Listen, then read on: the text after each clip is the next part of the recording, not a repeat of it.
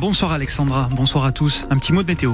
On va écouter un seul, gris. Ah. Les prévisions de Météo France juste après les infos. Une belle prise pour les douanes du territoire de Belfort. 6 kilos de cannabis ont été retrouvés dans une voiture lors d'un contrôle au péage de Fontaine sur l'autoroute A36. Il y a un peu plus d'une semaine, le conducteur, un ressortissant espagnol, a écopé de 3 ans de prison avec sursis, apprend-on aujourd'hui. L'homme a également l'interdiction de se rendre sur le sol français pendant 5 ans. Vous avez le détail de cette affaire sur francebleu.fr. Une belle prise donc, la dernière en date alors qu'en 2023, plus d'une tonne de cannabis a été saisie par la division des douanes de Franche-Comté frontières, presque le double de 2022. C'était le visage de l'opposition russe à Vladimir Poutine. L'avocat Alexei Navalny est mort aujourd'hui à 47 ans. L'avocat russe, donc, il était incarcéré depuis deux mois dans une prison reculée de l'Arctique. Il purgeait une peine de 19 ans pour extrémisme, un décès lié à un malaise soudain, dit la Russie. Les causes de la mort sont en train d'être établies, précisent les services pénitentiaires russes. Cet après-midi, les réactions internationales s'enchaînent.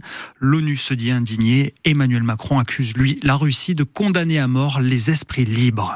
EDF finit 2023 avec des profits records. Le géant électricien annonce un bénéfice de 10 milliards d'euros pour 2023.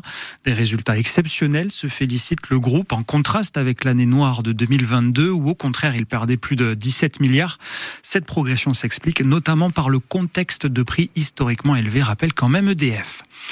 Une nouvelle qui tombe bien, juste avant les vacances scolaires, le centre d'hébergement de la jumenterie au Ballon d'Alsace réouvre plus tôt que prévu. Le site peut de nouveau accueillir des scolaires et des colonies de vacances dès ce soir, au lieu du mois, alors que ça devait être en avril.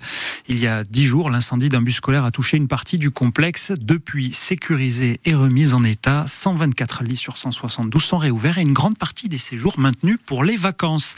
Après le match avorté en région lyonnaise contre Gol FC, le FC Sochaux retrouve retrouve Bonal ce soir pour la sixième fois d'affilée. Les jaunes et bleus jouent à domicile.